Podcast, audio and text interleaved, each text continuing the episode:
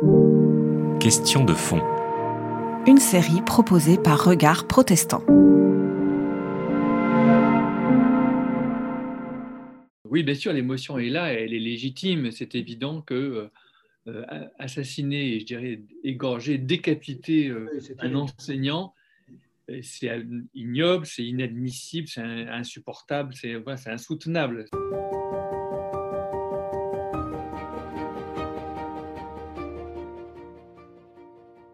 Et le fait que les enseignants se sentent atteints dans leur, euh, dans leur travail quotidien, qui est un travail, un effort justement, qui est un, un travail aussi justement pour, pour favoriser l'intégration, pour favoriser le, le vivre ensemble, etc. Il y a tout un effort euh, quotidien qui est fait par donc, tous, ces, tous ces, ces, ces, millions et ces milliers d'enseignants. Voilà, ça c'est vraiment un point très important et je pense qu'il faut vraiment euh, être très proche d'eux dans ce moment, je dirais, de, d'inquiétude aussi. Sur cette émotion légitime, j'ai le sentiment carrément qu'il y, a des manipulations machiavéliques des émotions, des, vraiment des, des vraies manipulations dans lesquelles certains en profitent pour avancer leur pion, pour continuer à avancer leur pion. Et par derrière tout ça, quand même, ce qui se prépare, on fait le lit des grands simplismes du Rassemblement national. C'est ça qui m'effraie le plus à travers tout ça. Mais là, déjà, je suis trop vite, trop loin de l'événement, bien sûr. Hein. Ben, il faudrait faire euh, le cheminement plus lent, de manière beaucoup plus analysée, de beaucoup plus lente. Moi, j'ai l'impression qu'on est dans une séquence qui va trop vite, où on n'a pas le temps justement de vivre ce temps de l'émotion, ce temps du deuil, ce temps de l'analyse et ce temps de l'action politique et sociale. Et on a l'impression qu'il y a une espèce de contraction de cette temporalité où les gens ne font que réagir, réagir face à une émotion qui est douloureuse puisqu'on a touché quelque chose qui relève du fondement de la société française, à savoir, je dirais, l'école. Et face à cette rupture d'un imaginaire violent, nous nous retrouvons très vite euh, dans un espace médiatique où on cherche des boucs émissaires. Alors d'un côté, ça va être les politiques, de l'autre côté, ça va être l'Observatoire de la laïcité, de l'autre côté, les imams, les musulmans, parce qu'on a besoin absolument de trouver un bouc émissaire et que la question de la quête d'un bouc émissaire, en fait, n'annonce que des phénomènes de violence. On voit qu'il y a une rupture de la parole, on voit qu'on est véritablement dans une violence de la parole et que cette violence de la parole prépare le divorce français. Parce que justement, la parole politique qui doit pouvoir s'extraire pour être sur le long terme, pour la question du souci des institutions, le souci de la socialité, le souci de la convivialité, le souci d'être dans cette capacité d'écoute, aujourd'hui, on est dans des caisses de résonance où les gens n'ont plus envie de se parler, où chacun prétend détenir le vrai, où chacun prétend dire voilà qui est le véritable responsable. Et je crois que cette chasse aux sorcières amène et, nous amène vers cette question de rupture, vers ces questions de divorce, parce que on n'est plus dans le temps de la complexité. Il n'y a plus de complexité, il n'y a plus de nuances, il n'y a que des juges qui accusent et les mêmes les parties que l'on accuse ne sont même pas convoquées pour pouvoir, je dirais, se défendre. Et on a l'impression qu'il y a une espèce de scission comme ça dans la société française euh, où euh, il y a des guerres de récits et on n'arrive plus on a, on a plus cette capacité de faire de la place à d'autres paroles qui viennent apaiser. Je crois véritablement, pour moi en tout cas, que le temps est doit être la priorité vers l'apaisement. Tu, parlais hier euh, sur France Inter, Rachid, d'un choc des incultures. Hein, le, on a le sentiment qu'il y en a qui sont contents de jouer le choc des civilisations, qui est en fait un choc des barbaries, quoi, et mmh. un choc des, vraiment des incultures, avec justement des, des traditions qui sont plus elles sont incultes d'elles-mêmes. C'est ça qui se passe, il me semble. C'est que d'un côté, on a affaire à des musulmans. Lorsqu'un un, islam islamiste, c'est en général un, islam complètement ignorant lui-même, qui ne connaît pas la tradition de l'islam. C'est toujours comme ça. Et je pense qu'en face, il y a un certain laïcisme qui est complètement inculte sur, la sur la les traditions dont il est issu et qu'il ne connaît même pas. Et ça, ça me semble extrêmement euh, inquiétant, en effet. Oui. Tu disais, Olivier, pour revenir sur cette histoire de, enfin, sur le fond de l'affaire de, ce blasphème, ces gens aujourd'hui qui, euh, qui crient au blasphème, est-ce que, est que, je sais pas, est-ce qu'il n'y a pas quelque chose à réfléchir autour de ça? Parce que c'est une notion qu'on qu'on emploie très peu, qui ne nous, qui nous parle pas à nous. Euh, mais euh, pourquoi on est, on est autour de, cette idée-là et finalement on l'a sacralisé un peu cette idée de blasphème avec cette caricature-là les Français sont des athées du catholicisme, si je peux dire. Donc ils en gardent quelque part la culture. C'est ça qui est très impressionnant. Et là, on le voit très bien. En fait, euh, ils vont continuer en quelque sorte à, à, s'attaquer à un sacré et qui est, c'est eux qui parlent de blasphème. C'est eux les premiers qui parlent de blasphème. On a le droit de blasphémer, disent-ils. C'est un concept absurde, le droit de blasphémer. S'ils ne croient pas au blasphème, ils n'ont pas le, droit de blasphémer. Ils ont le droit de liberté d'expression, mais pas le droit de blasphémer. Mais leur insistance sur l'attaque contre les religions et particulièrement contre le prophète de l'islam, euh, ça me semble justement euh, marquer le fait qu'on on, touche à quelque chose qui pourrait être de l'ordre du sacré. Il y a aussi euh, des chocs de sacralité et de sacralisation. C'est-à-dire que hum, d'un côté, certains musulmans disent que la figure ou la représentation de la figure qu'ils ont est sacrée, et de l'autre côté, on va dire que le blasphème est sacré. Donc on a bien deux sacralités qui, qui s'opposent et que la question du sacré, René Girard l'avait euh, très bien montré, que la question du sacré touche aussi à la question de la violence. Et Mohamed Harkoun euh, mettait en avant un troisième élément qu'il appelait le triangle anthropologique. Il montrait qu'il y avait un lien très fort entre la, vérité, le sacré et la violence. Et ça pose la question des représentations, ça pose aussi la question de savoir comment on travaille sur la question des croyances. C'est-à-dire que quelle est la place de la caricature, quelle est la place de la satire dans une culture, euh, notamment française, dans la culture occidentale, où de l'autre côté, on a un parcours historique par rapport au corps, par rapport au dessin, qui n'est pas du tout le même. Et dans ce contexte de mondialisation, on a ces chocs-là, sans pouvoir s'expliquer, où nous sommes en train de hiérarchiser les normes, et d'un seul coup, il y a des malentendus et des malentendants de part et d'autre, d'où la nécessité, me semble-t-il, de clarifier. Mais le travail que doivent faire les croyants, c'est le travail sur les représentations. Et que les représentations de Dieu, du prophète ou de tout ce qu'on veut ne sont que des représentations. Autrement dit, le mot n'est jamais la chose.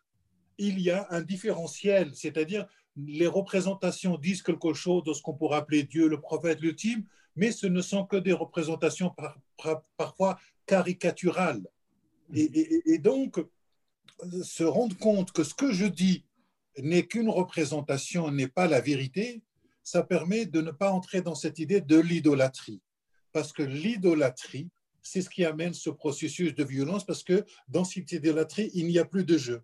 Mais à partir du moment on est dans, une société qui a mis de côté le religieux, alors que ça fait partie de son code culturel, quelque part, pour comprendre la, société, les grandes œuvres. Là, on ne peut pas se passer de la théologie catholique, de la théologie protestante et même juive. Donc, le religieux est l'impensé de la laïcité.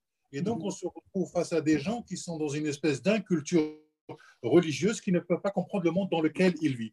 Et comme on ne comprend pas du tout ce religieux-là, on pense que le religieux est simplement obsolète. Mais les systèmes de croyance ont des effets psychologiques, ont des effets dans la réalité, et que parfois même ces certitudes au niveau de la croyance euh, peuvent amener les gens à tuer au nom d'une vérité qu'ils vont sacraliser. Et donc, il faut quelque part désarmer le religieux dans ses prétentions exclusivistes, dans ses prétentions, parfois même dans ses énoncés qui peuvent être complètement incendiaires. Et ça, c'est le travail du religieux de mettre la théologie au centre parce que sans théologie, on ne comprend pas comment s'opèrent ces croyances-là et ce qu'elles font de nous. En fait, euh, en France, la tendance, c'est euh, les sciences des religions. C'est-à-dire, on va faire de l'anthropologie, on va faire de l'histoire, on va faire de la linguistique, on va faire mais on laisse, je dirais, le, le, en creux, complètement en creux, la théologie. Alors ça, on, enlève le noyau, on le met à côté, ça, on le laisse pour les religieux, ce qui fait qu'on abandonne la théologie, euh, je dirais, à des, à des milieux qui, qui, le portent plus ou moins comme ils, comme ils peuvent, mais je dirais le noyau théologique, c'est-à-dire en fait cette pensée vue du dedans et non pas seulement, je dirais, perçue du dehors avec les outils des sciences humaines, la psychanalyse, l'histoire, etc., eh bien ça c'est complètement, je dirais, énucléé, expulsé du débat public. Hein, un théologien ne peut pas intervenir dans le débat public, c'est pas possible. On est en laïcité, un, théologien n'a pas de place. Ça m'est arrivé plusieurs fois d'être invité, pas invité justement, au téléphone de, de, de France 2, on me dit, ah, monsieur Abel, on aime bien ce que vous dites, mais ça ne peut pas être vous parce que vous, vous êtes professeur d'une faculté de théologie. ça montre le, niveau où on est venu la laïcité pour expulser la théologie. Alors que tu as absolument raison, on a besoin d'une formation, d'un accompagnement, de ce travail critique que fait la théologie, de gérer de l'intérieur. Hein. Euh, la laïcité n'est pas, quelque chose qui a été imposé de l'extérieur aux religions, c'est quelque chose qui a aussi poussé de l'intérieur des religions par un travail théologique. On est dans un cheminement complètement inverse, on entend à partir de la télévision euh, dire ben, la les religions, il faut les évacuer totalement du champ public comme ça, on sera tranquille. Il faut vraiment plus avoir cette religion au cœur de nos sociétés. Et, c'est ce que les gens ne comprennent pas. Pourquoi on avait évacué le catholicisme Maintenant, on a de nouveau, on a l'islam en plein milieu. C'est comme ça que les religions deviennent de plus en plus barbares. Il y a une désinstitution générale du religieux. Il y a un désencadrement. Il y a une, on défait la, théologie et après on s'étonne que ça pète sous forme de trucs complètement barbares et incultes et, et, ignobles. Voilà, c'est ça, cette, cette chose-là qui semble absolument euh, la théorie, La théorie française, c'est de dire que la religion, c'est du domaine privé. Ça ne avoir aucune, aucune conséquence, aucune place dans l'espace public. En gros, on en est là aujourd'hui. Ah ben on, en est à, on en est à Louis XIV, c'est-à-dire en fait, vous faites ce que vous voulez derrière vos volets, mais à l'extérieur, on ne veut rien voir. En fait, on est tout à fait à l'époque de la révocation de l'île de Nantes. Je voulais revenir un instant sur l'histoire du blasphème, parce que je pense qu'elle est, elle est quand même centrale. Je vais prendre un exemple.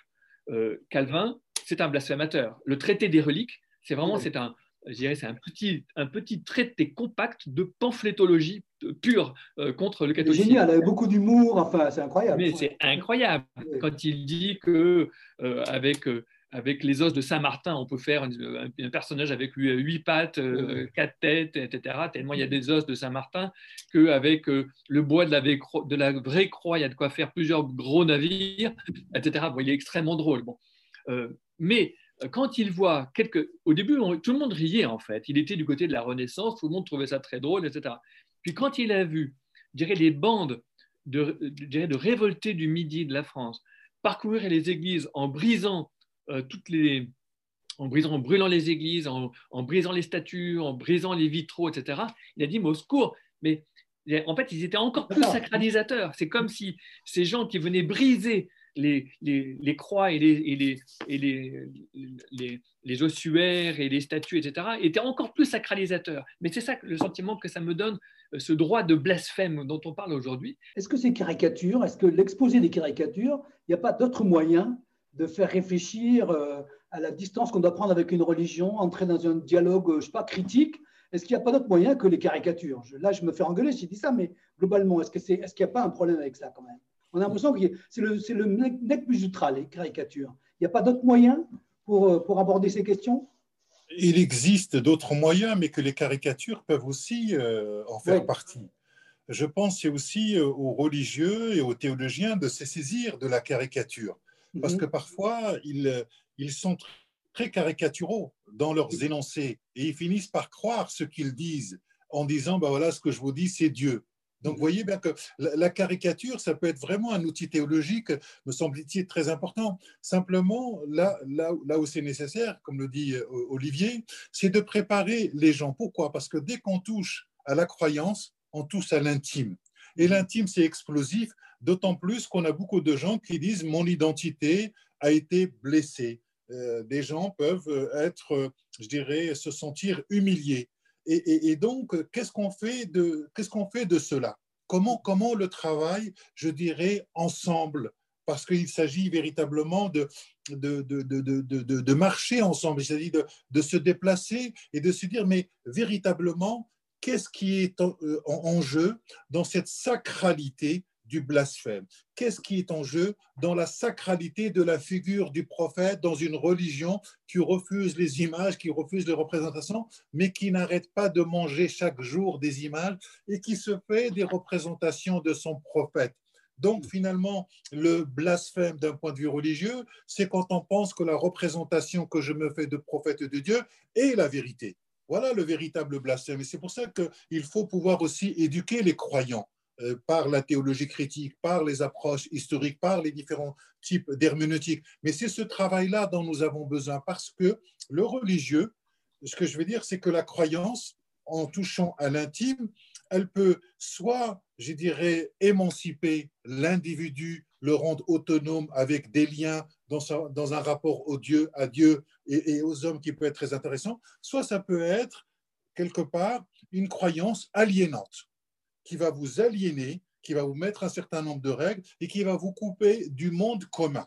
Et de l'autre côté, dans une approche laïque, il y a une obligation à, je dirais, à accueillir ce type de langage pour essayer de voir, mais comment il fonctionne à l'intérieur. Et j'ai l'impression que dans la société, certains veulent euh, imposer un langage de manière univoque, parfois de manière scientiste, comme étant la vérité. Or, on doit, me semble-t-il, et c'est ça qui est très important, pluraliser les approches, pluraliser même les concepts de vérité. Mais cela, ça se joue au niveau du langage. Et c'est pour ça que la question de la parole, la question de la langue, la question des, des langages, me revient cette citation qui dit que, de Paul Ricoeur, qui dit les religions sont comme des langues. Donc, c'est le comme, le comme si, il y a la notion aussi de la métaphore. Et donc, on pourrait très bien se dire, nous allons apprendre les langues des uns et des autres en sachant qu'il y a de l'intraduisible euh, parfois entre les langues. Et donc, on entre dans ce que Ricoeur appelle l'hospitalité langagière. Mais ça suppose l'accueil, ça suppose le manque en soi, ça suppose être capable de se déplacer et d'accueillir une autre langue que la mienne. Et comment, par exemple, à l'intérieur de l'islam, on va faire de la place pour que les chrétiens puissent se dire voilà ce que nous nous disons de l'intérieur. Et le judaïsme, voilà ce que nous disons de l'intérieur. Et pas simplement des musulmans qui analysent le christianisme et le judaïsme à partir du prisme islamique. Aujourd'hui, la pluralité nous oblige à suspendre notre concept de vérité et de savoir qu'il y a d'autres manières. Et donc, peut-être que déplacer la question de la vérité vers la question du sens. Quand les chrétiens parlent de la Trinité, etc., avec différentes formes, quel sens ça a pour eux? Et la question du sens me semble peut-être moins problématique que la question de la vérité au sens absolu. De la même manière qu'aujourd'hui, je sens qu'il y a une manipulation de l'émotion, une manipulation machiavélique, il y a aussi une manipulation machiavélique du sentiment d'humiliation. Le sentiment d'humiliation de beaucoup de musulmans, il est certain, il est réel, il est éprouvé. Il faut, il faut le sentir. Il ne faut pas marcher dessus en disant Mais non, il ne sent rien, il n'y a rien à dire, circuler, il n'y a rien. Non, il y a quelque chose. Le problème, c'est la manipulation de cette émotion, de ce sentiment d'humiliation. C'est la manipulation machiavélique de, de, ces, de, ces de ce ressentiment euh, par justement des, des, des, manipulateurs absolument euh, euh, habiles et extrêmement dangereux aujourd'hui. Il faut quand même comprendre le mécanisme de l'humiliation qui est autre chose que le mécanisme de la violence. Nous sommes des sociétés extrêmement sensibles, à juste titre, aux violences, à toutes les violences. Nous sommes des, sociétés extrêmement sensibles aux injustices, notamment aux injustices économiques, c'est très bien. Mais nous sommes une société extrêmement insensible à l'humiliation. L'humiliation, parce que nous sommes issus de la tradition chrétienne de l'humilité, nous sommes issus de la tradition stoïcienne de l'humilité, de la modestie, etc. Donc l'humiliation, on ne connaît pas. Si, l'humiliation, ça existe, ça a des effets terrifiants. Le rôle de l'humiliation dans l'histoire, regardez Hitler, est plus grave, à mon avis, que le rôle de la violence dans l'histoire. L'humiliation a des effets terribles à long terme. À mon avis, Erdogan, il est sorti d'une humiliation. Poutine est sorti d'une humiliation. Trump est sorti d'une humiliation. Donc attention à l'humiliation et aux politiques d'humiliation et aux politiques de ressentiment. Ça peut avoir des conséquences désastreuses. Deuxième chose de ce que disait euh, Rachid, qui me semble très important, il parlait de monde commun. Je pense que justement, il y a trop de monde clos dans lequel ça ne se frotte pas, ça ne se rencontre pas. Je ne parle pas en termes de débat intellectuel, d'herméneutique ou de grande théo, ou même de théologie. Je pense vraiment simplement euh, avoir des, euh, se rencontrer, avoir des amis, avoir simplement même, je dirais, euh, bah, qu'il y ait des couples mixtes, qu'il y ait des, des choses réelles. Des, ce sont des liens réels, c'est ça qui, qui manque. L'espace, pour moi, la laïcité, c'est un espace de cohabitation, mais ça suppose une pluralité. Et c'est là que ce que tu disais, hein, Rachid, sur la, vérité, le fait que la vérité est plurielle, c'est ce que disait Aristote, c'est la base de la pensée aristotélicienne. À mon avis, on pourrait tant dans la tradition musulmane que dans la tradition occidentale remonter à Aristote, remonter à un concept de vérité un peu plus, un peu plus euh, je dirais, euh, euh, complexe que l'espèce de vérité monothéiste au sens euh, là, euh, vertical, euh, unique, unifié, totalitaire, qui existe aussi dans, un certain scientisme, tu as absolument raison, ou dans un certain républicanisme, qui a une conception religieuse de la vérité, qui a une conception monothéiste au sens religieux de la vérité. Effectivement, ce que tu viens de dire sur la manière de concevoir la vérité, la pluralité et la question des genres littéraires que l'on trouve à la fois dans la Bible et dans le Coran, qui nous donnent un rapport à la vérité qui est différent, que ce soit, je dirais, une prière, une louange, que ce soit le récit ou, la manière dont les choses sont imbriquées. Et, donc, on voit bien qu'en vérité, euh, la, question de la vérité dans les textes religieux, elle est complexe parce qu'on doit tenir compte des différents genres littéraires qui s'imbriquent. Ça, je crois que c'est important de montrer la complexité et d'entrer dans cette question de la nuance. Et la nuance que tu as ramenée tout à l'heure sur la question de la violence et de l'humiliation. Et, j'ai envie de, dire qu'on peut réparer une injustice, mais il est très difficile de guérir d'une humiliation. Pourquoi? Parce que la, question de l'humiliation touche à la question de la dignité. Et la question de la dignité touche à la question de la reconnaissance de ce que tu as dit du visage d'un être parlant qui est capable de s'imputer la responsabilité de ce qu'il dit, c'est-à-dire qui est capable de raconter son histoire. Or, le grand problème, je dirais, euh, aujourd'hui, c'est que on a du mal à créer un récit commun.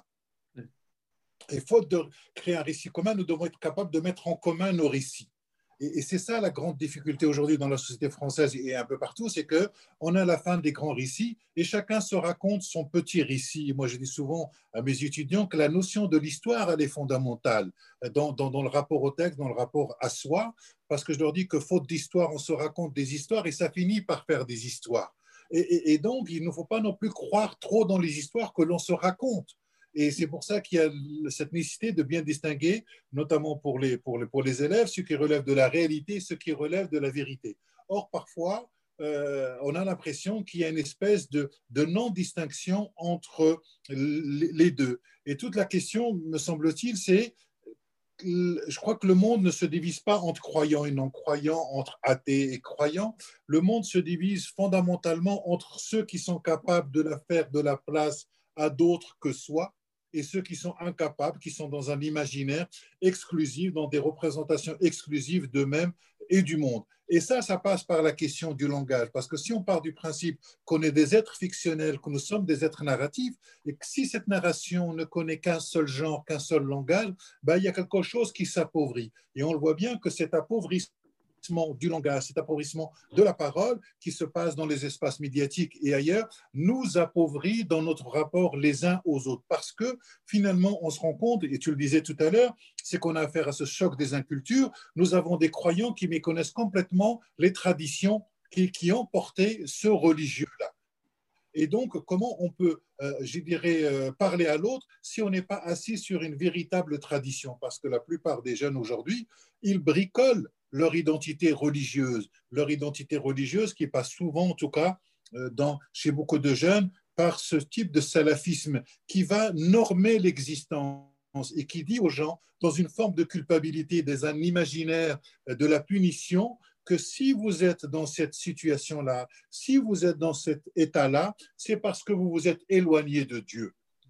Et pour leur proposer de revenir vers Dieu, ils vont mettre de plus en plus de normes, de plus en plus de règles. Et ces règles-là font qu'ils pensent que ça va calmer la notion de la culpabilisation.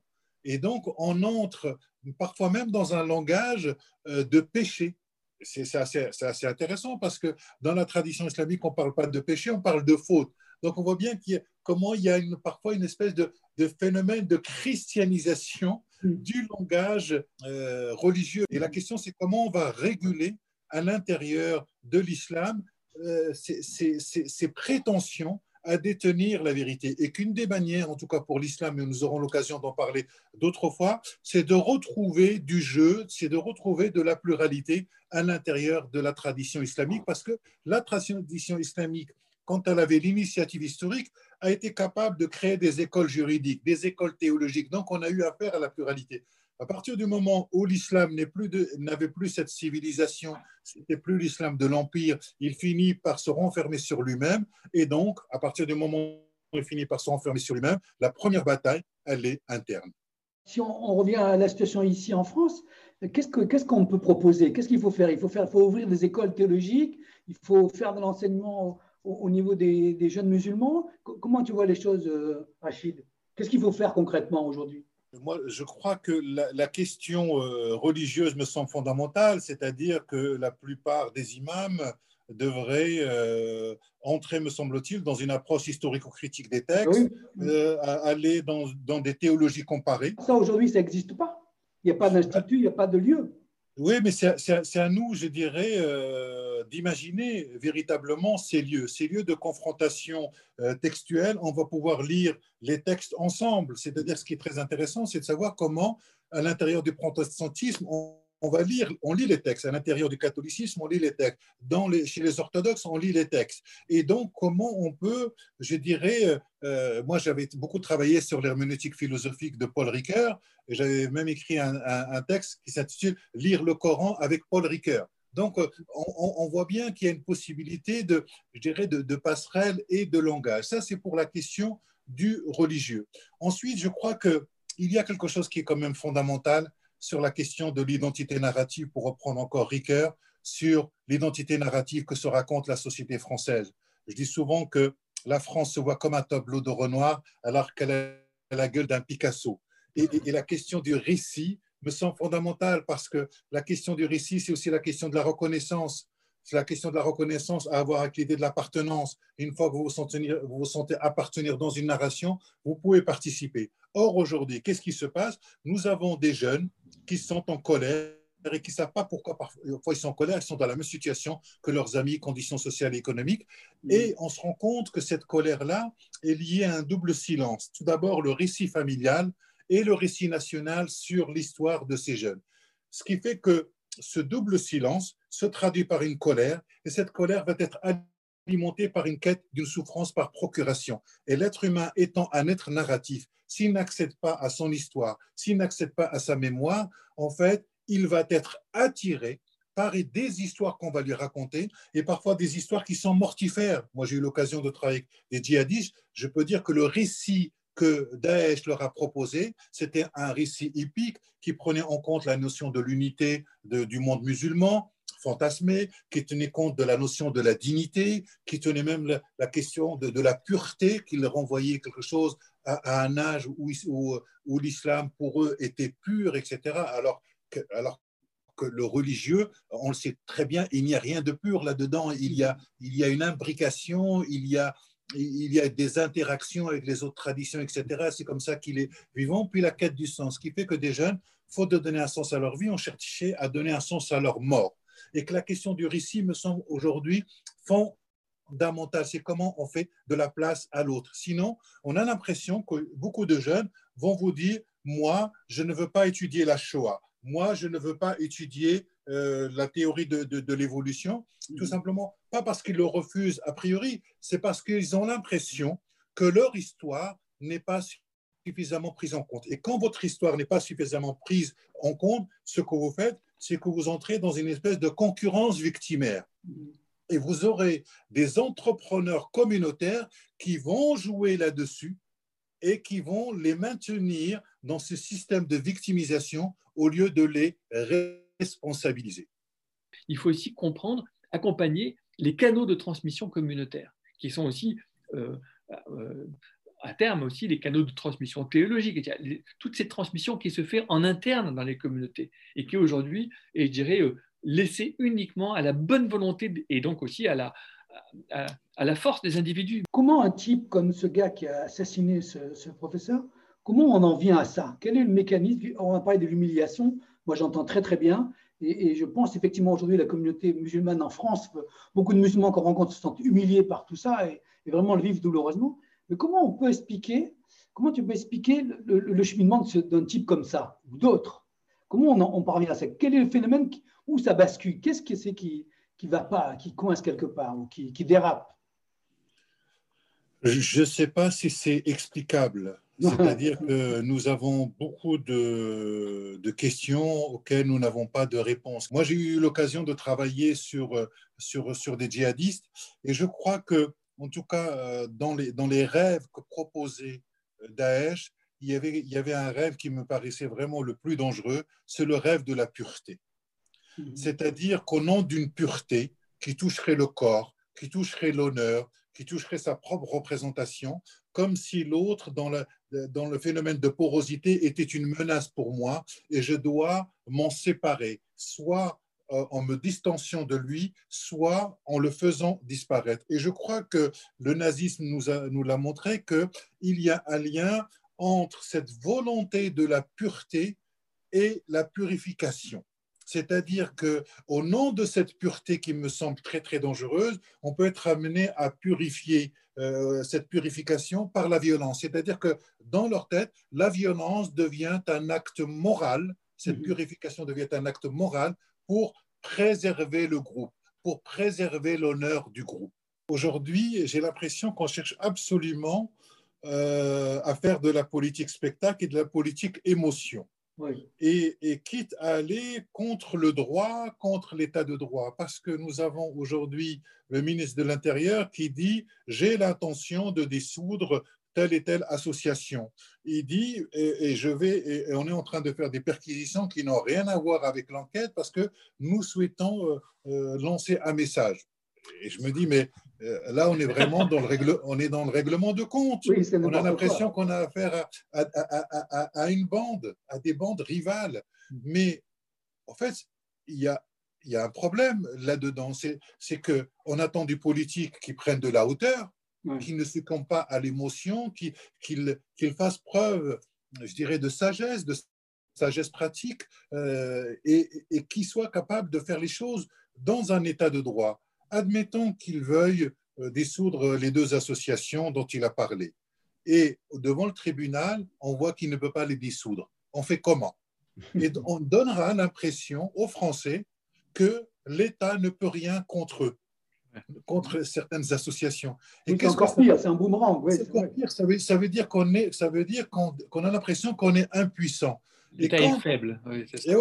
un État faible. Et donc, si derrière Marine Le Pen arrive avec un discours moi je vais changer ceci, je vais changer la constitution pour permettre ça, ben, on ouvre les bras, euh, euh, je dirais, on, donne toute cette population à Marine Le Pen. Donc je pense qu'il faut quand même faire très très attention sur la question de la légalité et ne pas être dans une espèce de surenchère. J'ai l'impression que toutes les digues de la société française sont en train de, sauter et que nous allons droit vers un divorce. Le mot de divorce est très fort, là, Rachid. Et je, je l'ai entendu le dire là, ce matin ou je ne sais pas quand, quand on parlait sur. Je pense que c'est ça qui, qui, nous menace, le divorce. Le divorce, ça serait très, très grave. Euh, peut-être qu'on peut faire le lien entre ça et ce que tu disais tout à l'heure de la représentation de soi de la France. C'est-à-dire, en fait, euh, euh, le divorce, il a, déjà, il, est, il a déjà eu lieu pour tous ceux qui pensent que, en quelque sorte, que soit on est comme eux, soit on n'a rien à faire sur, cette, sur ce territoire et donc dégagé. Quoi. Il y a quand même cet imaginaire-là, cet imaginaire euh, d'une France euh, euh, voilà, qui est complètement homogène, qui est complètement une France, une France État-nation, on va dire.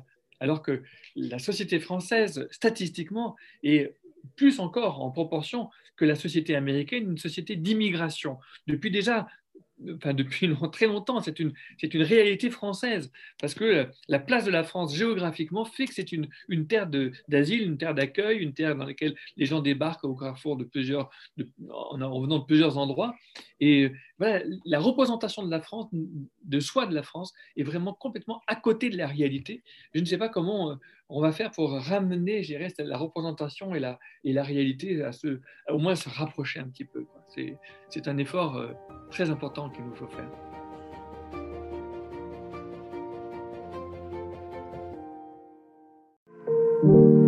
C'était Question de fond, une série de regards protestants.